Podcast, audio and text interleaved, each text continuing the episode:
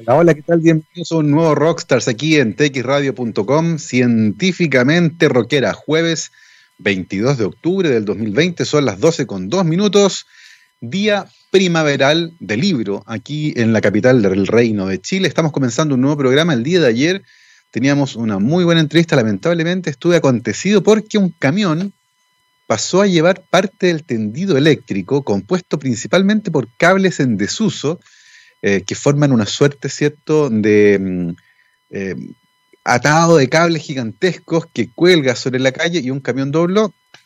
Eh, el acoplado resultó muy alto para estos cables que colgaban, los pasó a llevar, botó tres postes y un transformador. Estuvimos 20 horas sin energía eléctrica y eso, entre otras cosas, hizo que no pudiera transmitir la entrevista del día de ayer. Disculpas para todos nuestros auditores que día a día esperan esa entrevista con ansias. El día de hoy tampoco tendremos entrevista, tuvimos un problema logístico, pero haremos una editorial para comentar una semana que ha estado tremendamente noticiosa. Han pasado cosas eh, que han sido comunicadas de muy mala manera, como la muerte de un voluntario que participaba en el ensayo clínico de la vacuna de Oxford en Brasil. Vamos a comentar en profundidad esa noticia porque tiene dos aristas que son sumamente interesantes. Una vinculada evidentemente a la vacuna, a la ciencia que hay ahí, pero otra que se vincula con la comunicación de la ciencia, de cómo se comunicó este evento en todas las plataformas del mundo. Recién el día de hoy se ha comenzado a rectificar la información que se entregó originalmente y vamos a discutir las consecuencias de informar como se hizo en este caso, que a mi entender ha sido un gran, gran error y podría traer nefastas consecuencias en el futuro. Vamos a estar conversando eso. Vamos a, conversar también sobre otra muerte, la de James the Amazing Randy. James Randy, un mago, y ustedes dirán, ¿por qué vamos a hablar de un mago? Porque también fue uno de los grandes promotores del pensamiento escéptico. Eh, James Randy, un mago prestidigitador que tiene un capítulo sabrosísimo de su vida vinculado a uno de los mayores fraudes científicos, un artículo que fue publicado en la revista Nature eh, y que dio lugar a que participara como testigo. Oye, una cosa impresionante esa historia.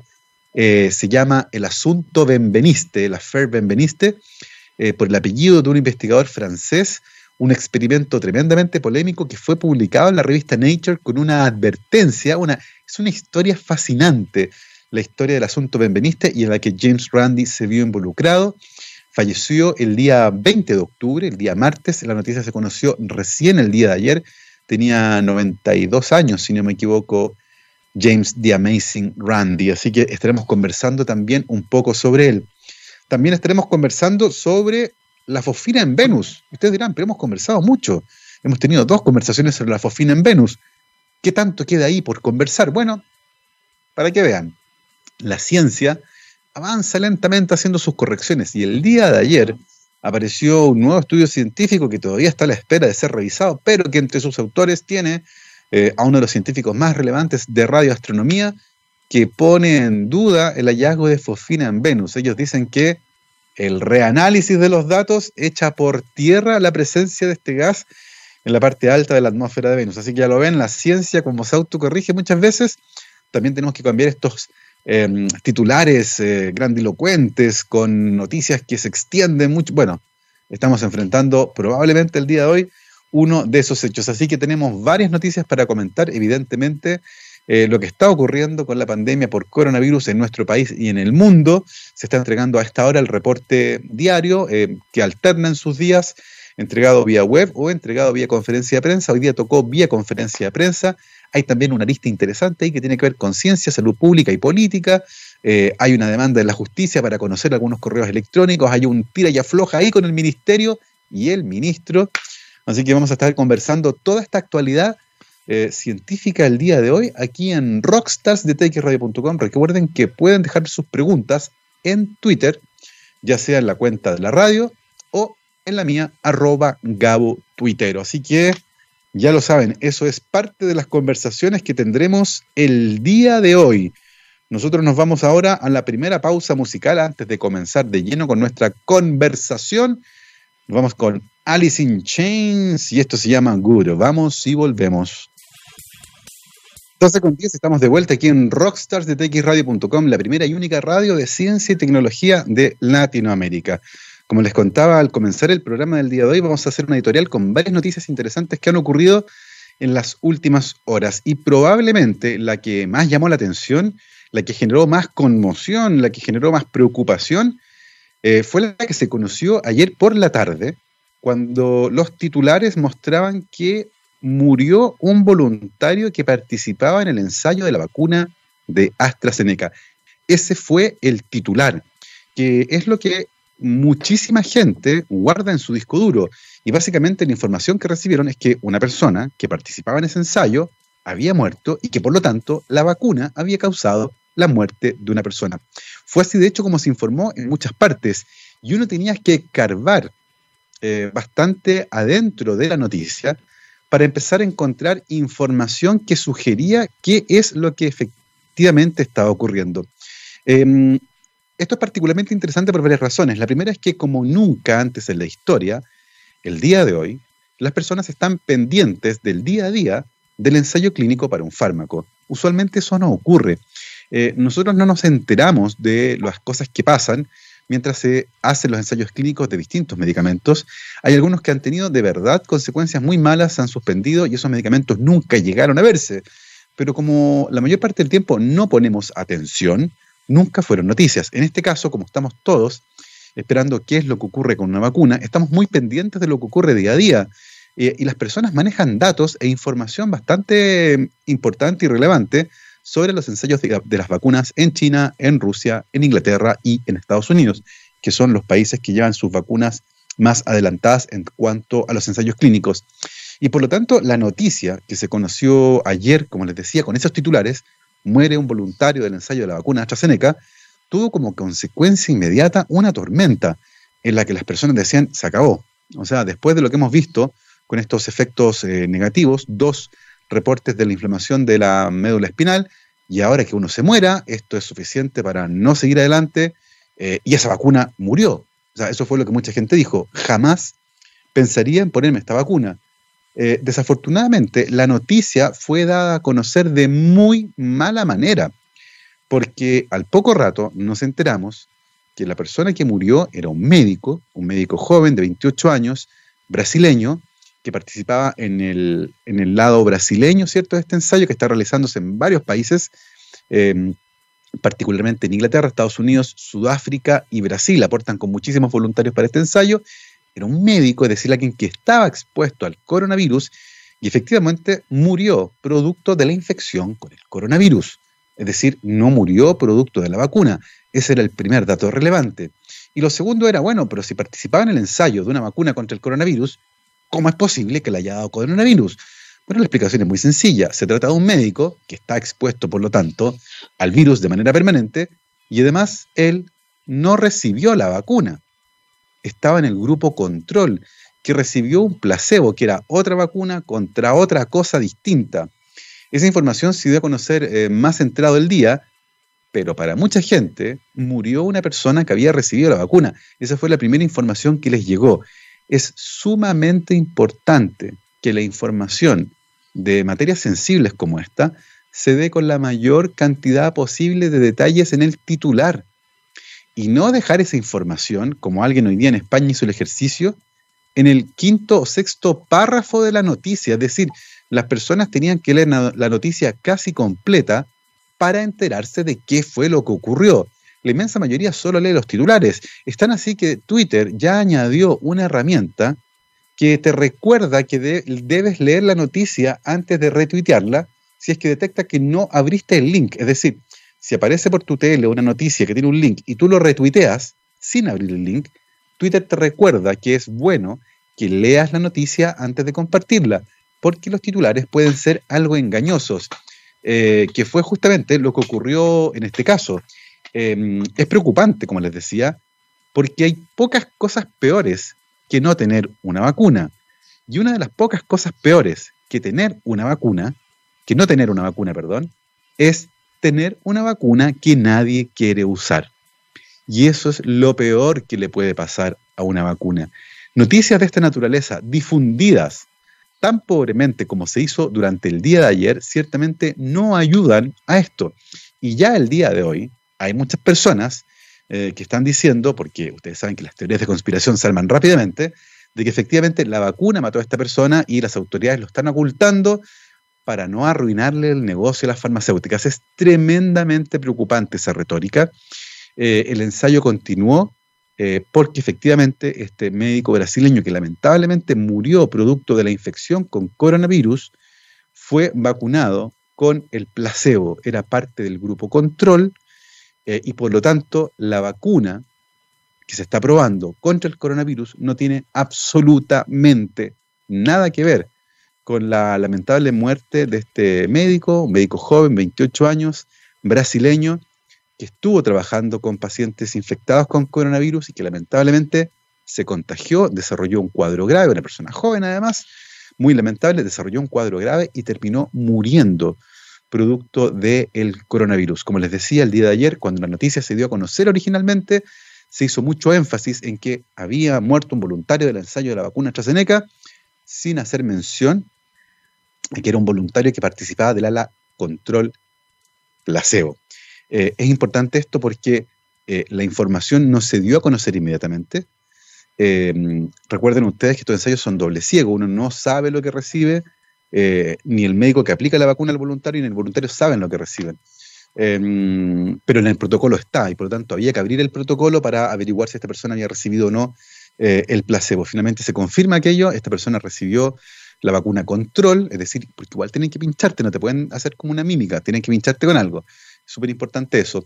Em, y por lo tanto tuvo que abrirse el protocolo para saber que esta persona había sido vacunada con el placebo, por lo tanto no es la vacuna experimental la que causó la muerte, tampoco por supuesto la vacuna placebo, es eh, esta persona está expuesta al virus porque era un médico y finalmente se contagia, desarrolla lamentablemente un cuadro grave y termina muriendo.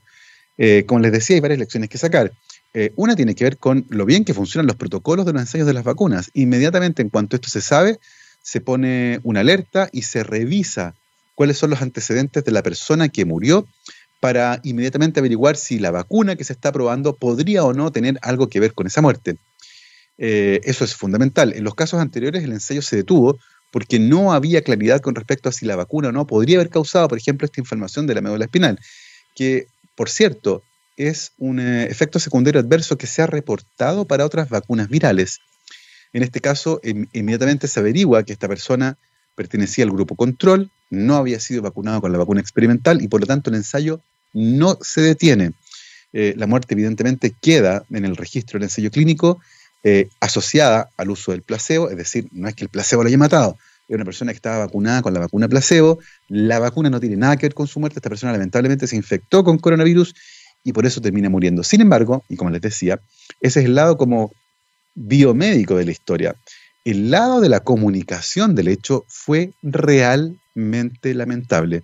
Eh, y pudimos ver medios de todo el mundo, en inglés y en castellano, que contaron muy mal la noticia, generando preocupación en la población y, por supuesto, alentando estas ideas de que esta vacuna estaba muerta, de que ya no servía y de que por ningún motivo la gente la quería usar. Eso va de la mano con la detección de una campaña liderada por eh, bots rusos, financiada por Rusia, que está tratando de desprestigiar la vacuna de Oxford. Y esto le viene como anillo al dedo, por supuesto. Es súper interesante porque recordemos que la vacuna rusa se ha convertido en un tema de Estado. De hecho, eh, Vladimir, Vladimir Putin salió a hablar de la vacuna mucho antes de que estuvieran publicados los datos con respecto al ensayo clínico de fase 1-2, un ensayo, por cierto, muy chiquitito, de una vacuna que, por cierto, ocupa la misma tecnología de la vacuna de Oxford. Es un adenovirus de chimpancé modificado genéticamente eh, que permite que nuestro propio cuerpo fabrique el antígeno, eh, la proteína Spike, ¿cierto?, del coronavirus. Es exactamente la misma tecnología. Y se ha detectado ya una campaña de bots rusos que están desprestigiando a la vacuna inglesa, muy probablemente, para favorecer a la vacuna rusa. Es realmente lamentable lo que está ocurriendo. Eh, ya hemos visto intervención de esta naturaleza, por ejemplo, en elecciones políticas, eh, las elecciones presidenciales de Estados Unidos, eh, pero también muchas otras elecciones presidenciales que fueron, que utilizaron Facebook como una plataforma para hacer publicidad dirigida. en este caso estamos viendo un ataque de bots, principalmente en Facebook y en Twitter, vinculado al desprestigio de la vacuna de Oxford y que está eh, saliendo, en este caso, desde Rusia. Así que hay varias aristas que son interesantes en este caso. Ciertamente hay un daño comunicacional gigante que se le hace a esta vacuna, porque sumado a estos dos casos anteriores de inflamación de la médula espinal, viene ahora esta información que, como les decía, durante el día de ayer eh, se dio a conocer como que voluntario del ensayo de la vacuna de Oxford muere.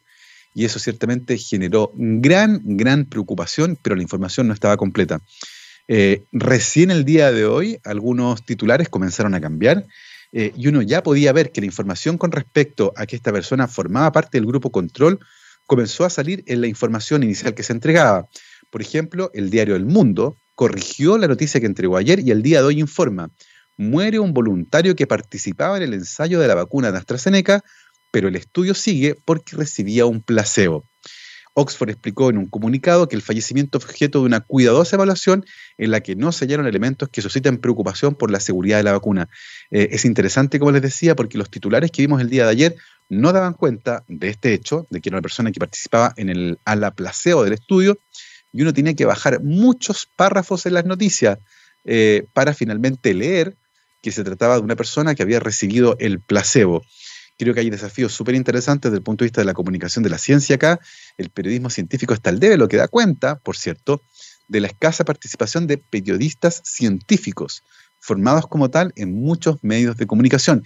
Algo que conversamos hace un tiempo atrás con Valeria Román, la secretaria de la Federación de Periodistas Científicos, que nos contaba, eh, esta crisis ha puesto de manifiesto cómo los medios tradicionales eh, han cerrado sus secciones de ciencias, muchos no tienen a periodistas especializados en comunicación científica, lo que ha hecho que periodistas de otras áreas, como Crónica, por ejemplo, estén entregando este tipo de información sin la formación adecuada, lo que ciertamente va a generar problemas y boom, lo estamos viendo el día de hoy con la información de muy mala calidad que muchos medios, tanto en inglés como en castellano, entregaron el día de ayer. Em, lamentablemente em, fue entregada de esa forma. Eh, la información, no hay mucho que hacer, ¿cierto? Ya se hizo el daño, ahora viene el control. Eh, pero ciertamente hay mucha gente que ya está perdiendo la confianza en esta vacuna porque ha escuchado muchas noticias negativas que probablemente no entiende muy bien tampoco. El mensaje es, efectivamente murió una persona que participaba en el ensayo, pero esa persona no recibió la vacuna. La vacuna no tiene nada que ver con la muerte de esa persona. Pudo haber muerto atropellado. Y probablemente se hubiera informado igual. Muere un voluntario, pero oye, pero lo atropelló un auto. Ah, bueno, pero es súper importante informarlo bien. ¿ya? Creo que acá fallaron los medios, eh, muchos comenzaron a corregir el día de hoy, pero ya llegaron tarde. El hecho de que la primera vez se haya informado mal generó en muchas personas eh, una idea que es tremendamente difícil de cambiar, y es que esta vacuna causó la muerte de alguien. Eso no es así, súper importante aclararlo, eh, pero deja lecciones importantes para el futuro.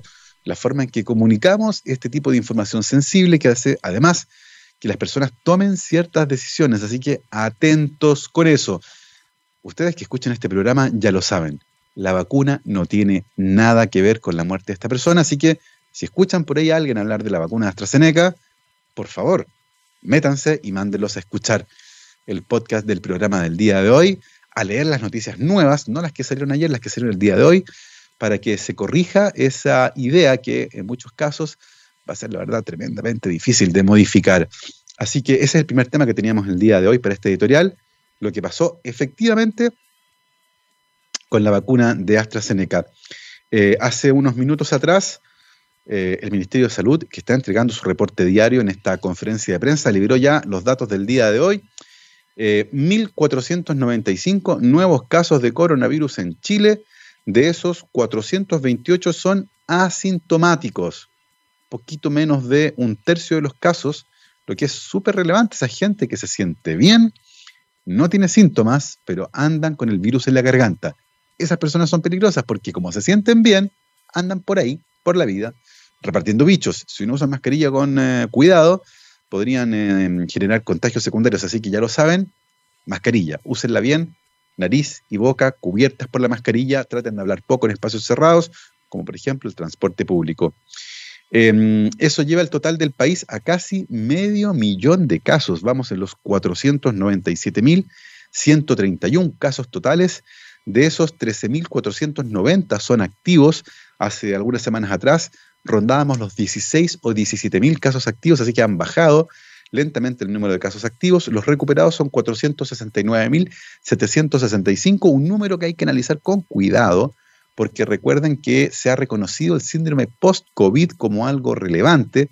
Estas son personas que meses después de la infección inicial siguen manifestando síntomas como cansancio extremo, dificultades respiratorias, inflamación del corazón, eh, fatiga y otros síntomas. Así que atento con el COVID extendido que se le llama el síndrome post-COVID. También el día de hoy se informó lamentablemente del fallecimiento de 73 personas y su inscripción en las últimas 24 horas producto de esta enfermedad. Em, así que em, muy lamentable la muerte de más compatriotas producto de esta enfermedad en las últimas 24 horas, cifra que afortunadamente ha ido cayendo con el tiempo. La positividad también está mostrando buenos números, está rondando el 6%, eh, lo que contrasta fuertemente con lo que está ocurriendo, eh, por ejemplo, en Europa, donde en muchos casos la positividad está por sobre el 20%. Está desatado el contagio por coronavirus en Europa, la tasa de mortalidad está un poco más baja que durante el primer brote, como les decía, muy probablemente porque ahora se está testeando más gente y por lo tanto en el espectro de pacientes asintomáticos o con muy pocos síntomas se está detectando mejor el virus y esos pacientes por lo general no mueren. Eh, cursan la enfermedad, pero eh, logran recuperarse. Eh, y como estamos detectando más de esos pacientes, efectivamente la tasa de mortalidad está cayendo. Otra cosa interesante tiene que ver también con la edad. Son personas jóvenes, entre 18 y 45 años, personas con una, con una mm, idea del riesgo que está un poco más distorsionada, sienten que a ellos no les va a pasar nada y por lo tanto el manejo que hacen es distinto. Se exponen más porque el riesgo lo perciben como menor. Así que eso también explica el rango etario de los infectados. Y por último, otro factor que explica la baja tasa de mortalidad es que a esta altura los centros médicos tienen protocolos muchísimo más claros que en marzo para tratar a los pacientes con COVID. Eh, está claro lo que hay que hacer, lo que no hay que hacer, qué tan rápido hay que actuar y cuándo hay que actuar. Así que eso también explica por qué la tasa de mortalidad ha ido bajando. Sin embargo, es preocupante lo que está pasando en Europa, particularmente pensando que en el hemisferio norte están entrando lentamente a la estación fría. A medida que en el hemisferio sur nos empezamos a sacar la ropa, ¿cierto? Hace calorcito. En el hemisferio norte comienzan a entrar en el otoño con fuerza ya, la temperatura comienza a bajar, muy probablemente van a empezar a circular los otros virus respiratorios, como los virus de la influenza, la gente se empieza a encerrar en su casa eh, y a ventilar menos, lo que ciertamente también contribuye a el contagio de estos virus respiratorios. Así que estar atentos a lo que va a pasar en Europa con una ola de contagio muy, muy severa, con altísimas tasas de positividad. El país que mostraba mejor desempeño es Alemania, con una positividad que anda alrededor del 3%. Es fantástico. Eh, países como Francia, España e Italia, sin embargo, estos números no son para nada buenos. Así que a estar atentos con lo que ocurre. En nuestro país, la tasa de positividad, como les decía, ronda el 6%. Eso es variable entre las regiones, pero a nivel global es esa cifra, deberíamos llegar bajo el 5, ojalá en el breve plazo, para enfrentar de buena forma y, mm, con un poco más de confianza, ¿cierto? Eh, lo que se nos viene, que es el verano, una época en la que eventualmente, como ventilamos más y mayor temperatura, menor humedad, eventualmente el virus podría circular un poquitito menos, así como ocurre con otros virus respiratorios. Veremos qué es lo que nos depara el futuro. Vamos a hacer ahora la segunda pausa musical de esta entrega editorial aquí en rockstarsdetxradio.com, científicamente rockera. Nos vamos con The Cult, esto se llama White Flowers, vamos y volvemos. 12 con 33, estamos de vuelta aquí en esta editorial de rockstarsdetxradio.com, la primera y única radio de ciencia y tecnología de Latinoamérica. Hemos estado conversando durante esta mañana sobre algunas noticias. Partimos con la que se dio a conocer ayer en la tarde cuando se informó que había muerto un voluntario que participaba del ensayo de la vacuna AstraZeneca. Información que fue dada a conocer de manera mm, bastante mala, la verdad, hay que decirlo. Eh, mucha gente creyó que la vacuna había causado la muerte de esta persona. No es así. Esta persona es un médico que estaba eh, trabajando con pacientes eh, infectados con coronavirus. Él contrajo la enfermedad y además pertenecía al grupo control. No recibió la vacuna experimental, sino que una vacuna que se usa como placebo. Así que la vacuna no tiene nada que ver con la muerte de esta persona. Es como haber titulado lo mismo, muere voluntario que participaba del estudio y la muerte se produjo por un atropello, algo así. Sin embargo, la forma en que se contó, como les decía, generó esta idea de que la vacuna era peligrosa. Nada más alejado de la realidad, lo que ciertamente va a generar un desafío comunicacional ahora. Eh, pocas cosas son peores que no tener una vacuna y una de esas es tener una vacuna que nadie quiere usar. les decía yo durante ese comentario. Y ahora vamos a conversar sobre otra muerte, eh, una que ocurrió el día martes, martes 20 de octubre, cuando mm, murió James Randi. La muerte se informó recién el día de ayer por la tarde. Murió James The Amazing Randy, James el asombroso Randy. ¿Quién diablos es James Randy? Es un mago. Es un mago y prestidigitador. Estos magos que hacen trucos con las manos, que cambian cosas sin que uno se dé cuenta, los que sacan monedas de atrás de la oreja, eh, que cambian la carta y que son súper rápidos de manos. Eh, ¿Y por qué vamos a hablar de un mago en un programa de ciencia? Porque mm, James Randi no solo era un mago, un gran prestidigitador, como les decía, sino que también un gran promotor del pensamiento crítico, del pensamiento escéptico. Eh, y de hecho se involucró en esto justamente cuando empezó a ver que algunos magos comenzaron a lucrar de la magia, pero no como un entretenimiento, sino que deliberadamente engañando a las personas, haciéndolas creer que lo que ellos hacían no era magia, que lo que hacían era verdad. Eh, y probablemente en ese escenario, uno de los episodios más interesantes y que hizo muy conocido a James Randi fue sus enfrentamientos con Uri Geller, un mago e ilusionista, de estos que doblan cucharas, por ejemplo, que convenció a la gente que él sí tenía poderes mentales para doblar cucharas. En el fondo generaba un engaño, porque uno sabe que hay trucos para dar la impresión de que uno dobla una cuchara, pero él se esforzaba para hacer creer a la gente que él tenía poderes mentales. Y con eso lucraba además. Y a James Randi eso no le parecía. Él siempre entendió la magia como entretenimiento, no como un acto de engaño deliberado para obtener algo a cambio. El engaño ocurre ciertamente, pero es un engaño eh, inocuo. Uno no engaña a las personas, engaña sus sentidos, pero finalmente sabe uno que es un truco. Los magos no tienen poderes, pero Uri Geller decía que él sí tenía poderes. De hecho, un estudio científico publicado en la revista Nature en el que se desafiaba a Uri Geller a leer la mente de algunas personas y hacer algunos dibujos. Y eso fue publicado en Nature. Era una época un poco oscura de la revista Nature, cuando publicó varias cosas bien, bien interesantes eh, con respecto a estas ideas. Em, como les decía, James Randi eh, tomó la bandera del pensamiento escéptico en esa arena eh, y se dedicó em, a evangelizar con respecto al pensamiento crítico, al escepticismo, y se convirtió, diría yo, en uno de los líderes del escepticismo fuera del mundo científico. Em, apareció en eh, programas de televisión desmontando muchas veces a personas que decían tener poderes mentales. Eh, tiene hazañas que son bien impresionantes. Y hay una, varias están en YouTube, y hay una que es particularmente divertida, y era un mentalista que apareció y se presentó como mentalista con poderes mentales en un programa de televisión. Y él decía que tenía el poder de la telequinesis, podía mover objetos solo pensando. ¿Qué tipo de objetos movía? Por ejemplo, las páginas de una guía. Él se concentraba, ponía una guía de teléfono. Para los más jóvenes, las guías de teléfono eran como libros. Los libros son artículos que están hechos de papel, como los que tengo yo aquí atrás, ¿cierto? Eh, porque altura los ebooks son los que dominan. Las guías de teléfono eran unos libros gigantescos de hojas muy, muy delgaditas, donde estaban todos los nombres y números de teléfono de las personas que tenían teléfono por aquella época. ¿Vieron Terminator? Bueno, cuando Terminator llega al 1984, busca ahí el nombre de Sarah Connor en la guía de teléfonos y arranca la página y se la lleva. Eran hojas muy, muy delgadas. Y este mentalista que fue a la televisión en Estados Unidos ponía una guía de teléfonos y él con la mente comenzaba a pasar las páginas, una tras otra. Y lo llevaron a la televisión, se hizo famosísimo, la gente impresionada de la... Este señor puede dominar la materia con su pensamiento. Hasta que James Randi dijo, no, esto es mentira.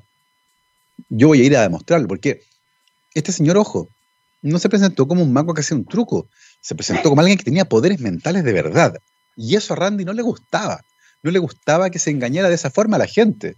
Porque una cosa es decir, ok, es un truco, y otra cosa distinta es decir, tengo poderes mentales, porque detrás de eso viene un engaño que es lucrativo.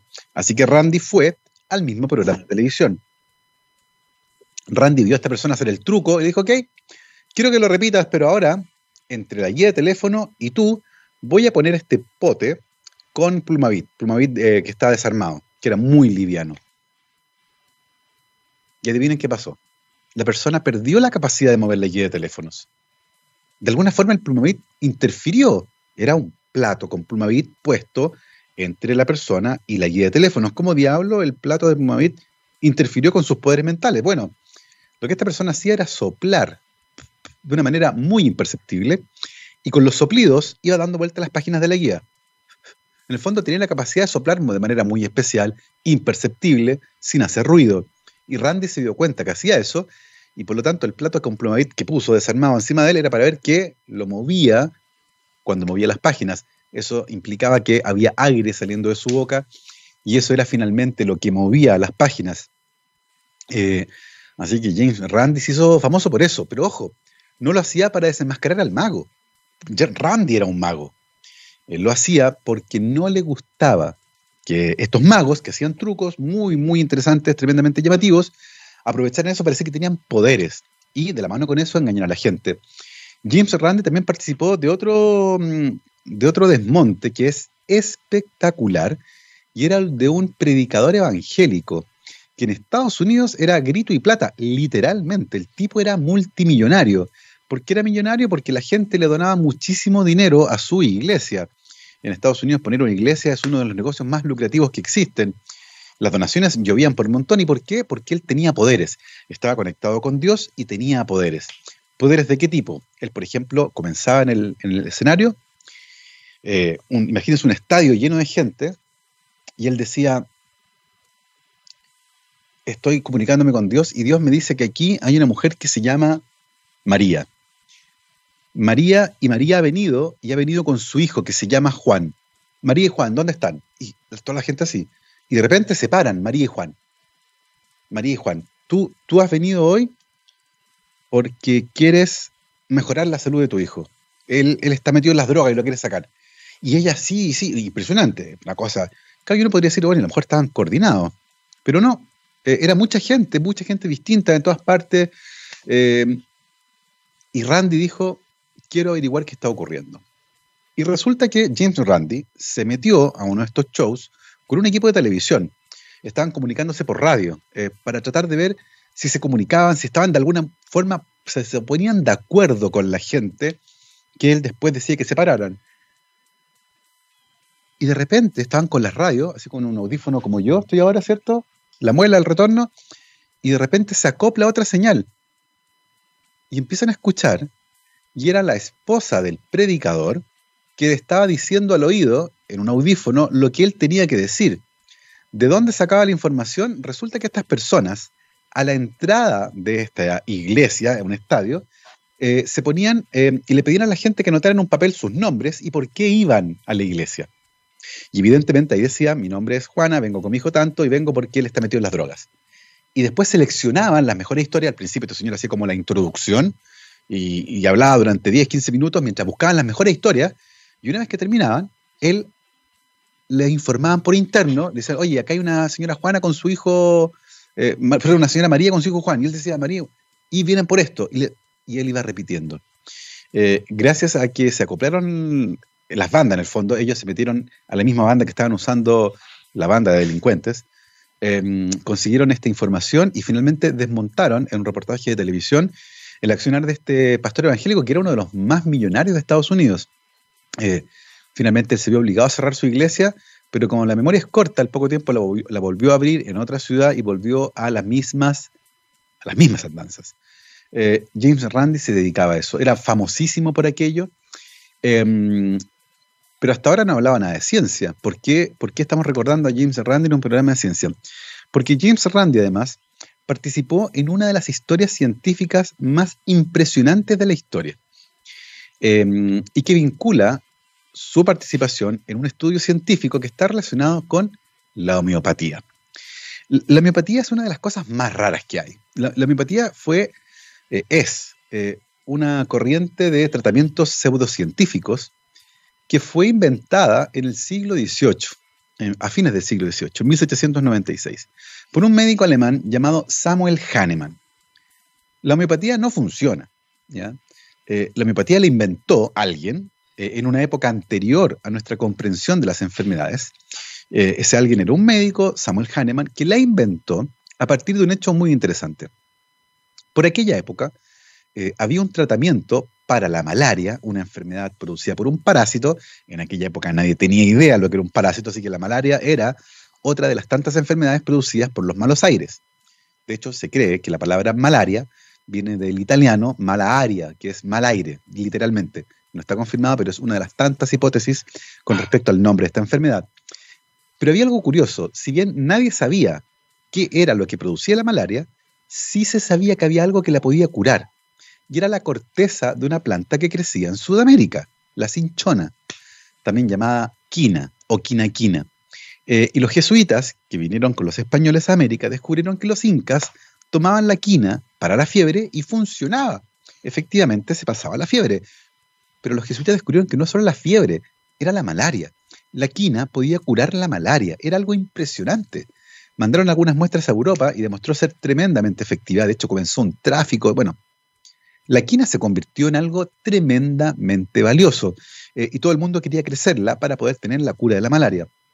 Eh, y nadie sabía cómo funcionaba, nadie sabía cómo funcionaba la enfermedad, por cierto. Así que en 1796 estaba nuestro buen amigo Samuel Hahnemann traduciendo un texto de medicina del inglés al alemán. Y en ese texto de medicina decía que la corteza de ese árbol, de la quina o la cinchona, curaba la malaria porque era amarga. Y Samuel Hahnemann, que era un tipo inteligente, dijo, no, esta razón no puede ser, porque resulta que hay otras cosas amargas que no curan la malaria. Así que no puede ser el sabor amargo. Hasta ahí Hahnemann iba súper bien. Pero no contento con eso, Hahnemann quiso establecer su propia hipótesis de por qué la quina o la cinchona o la quina curaba la malaria. Y para eso él la tomó. Era amarga. Hahnemann la tomó y se sintió pésimo. Tuvo palpitaciones, le subió la presión, estaba mareado. Se sintió muy mal, se puso rojo. Y ahí Hahnemann se le ocurrió una idea. Y dijo, este árbol, la corteza de este árbol, cura la malaria porque si una persona sana lo toma, produce los síntomas de la malaria. Entonces, él ahí tuvo una epifanía y dijo, ah, las cosas que producen los síntomas de una enfermedad en una persona sana pueden curar esa enfermedad.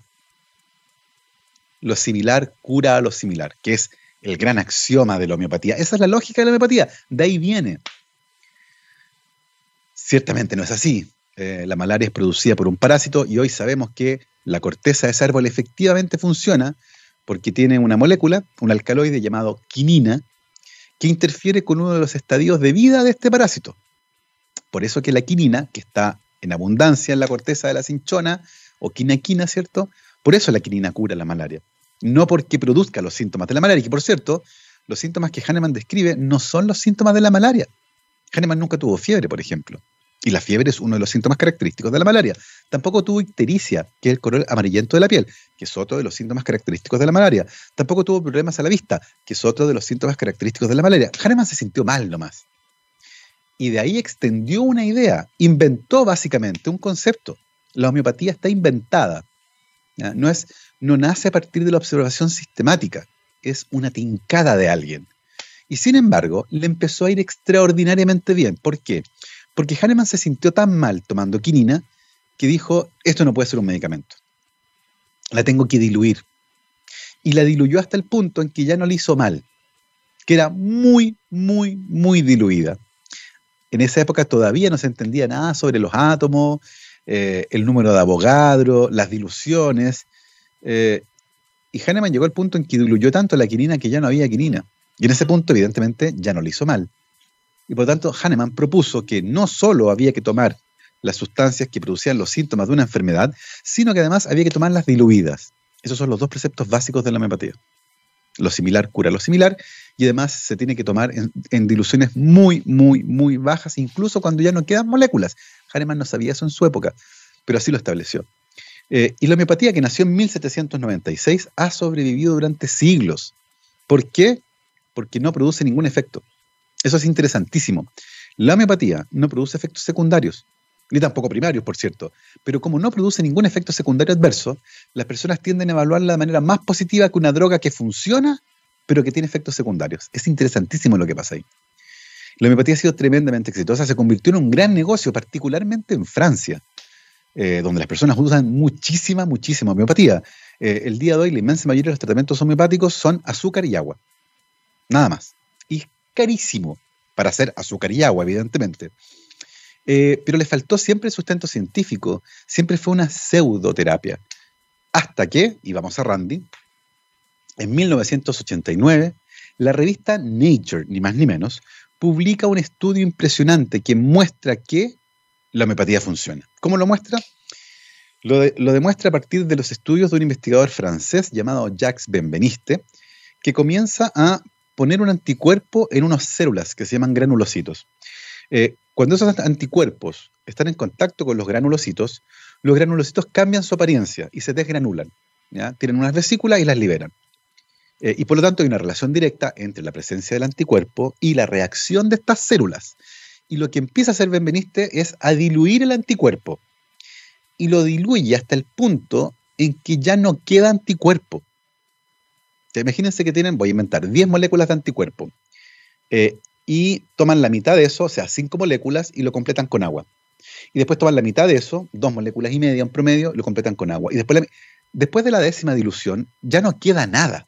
Bueno, eso fue lo que hizo Benveniste. Tomó diluciones muy, muy, muy, muy altas del anticuerpo y cuando le agregaba a las células, las células reaccionaban como si estuviera ahí el anticuerpo. Era impresionante. Y Benveniste dice en el paper, es como mover las llaves eh, en un río y después río abajo tomar el agua y con esa agua hacer partir el auto. Ese es la, el ejemplo que él utiliza. Nature publicó ese artículo con una advertencia que decía, cuándo creer lo increíble. Y le decía a los lectores que eh, el artículo podía encender las alarmas, la suspicacia, pero que así estaba. Y que lo publicaron, pero que habían ordenado repetir los experimentos, habían solicitado, no ordenado, eh, los experimentos se iban a repetir, pero en presencia de una suerte de veedores, gente que iba a ver cómo se hacían los experimentos, porque ciertamente había dudas. La publicación del paper generó una tormenta de críticas. ¿Se imaginarán? Eh, básicamente Nature salía eh, dándole respaldo a la homeopatía, que en Francia era popular en manos de un científico francés, que después se descubrió era financiado por una compañía farmacéutica de homeopatía. Pero la parte compleja del asunto vino cuando el editor en jefe de Nature, John Maddox, decidió visitar el laboratorio de Jacques Benveniste para ver cómo hacían los experimentos. Y una de las dudas que Maddox tenía era si había alguien que cambiaba los tubos. Es decir, tenía un tubo de baja dilución y hacía un pepito doble, para decirlo en buen chileno, ¿cierto? Cambiaba el tubo por otro y con eso engañaba a los científicos. Una suerte de truco de magia. Y ahí John Maddox dice, vamos a traer al cazador de magos.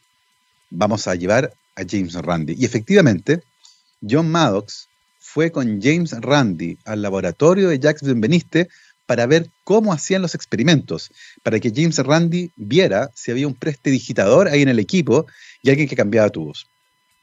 Ellos diseñaron un ensayo doble ciego, es decir, ellos prepararon las diluciones de anticuerpos, las marcaron con códigos y se los entregaron a los investigadores para que vieran cuál de esas soluciones lograba generar el efecto que habían visto en las células.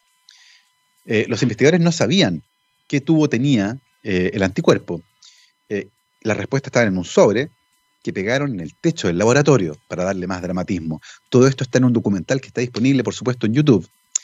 El resultado del experimento es que no lograron repetir el efecto cuando el experimento fue diseñado por el grupo de veedores de Nature, que fue justamente a verificar el experimento.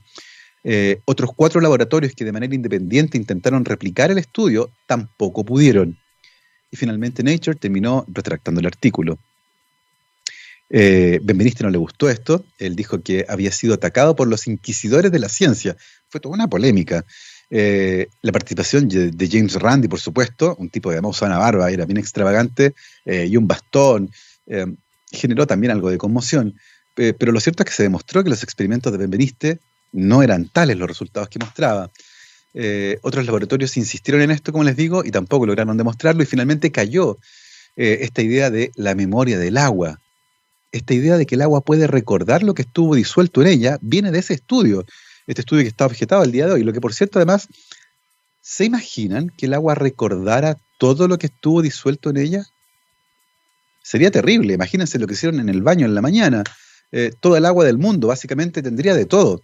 Eh, lo que claramente no nos podría dejar vivir en paz.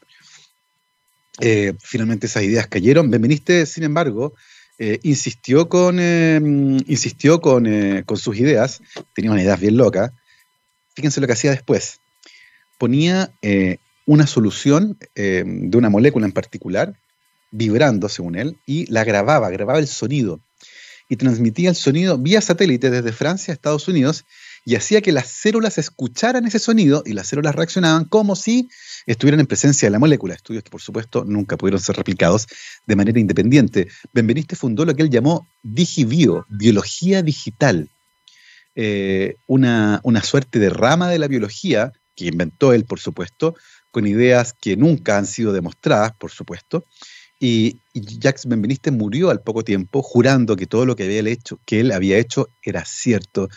Eh, sin embargo, eh, todos esos experimentos, como les digo, están claramente en entredicho, eh, porque cuando se hizo doble ciego, los resultados no pudieron ser reproducidos.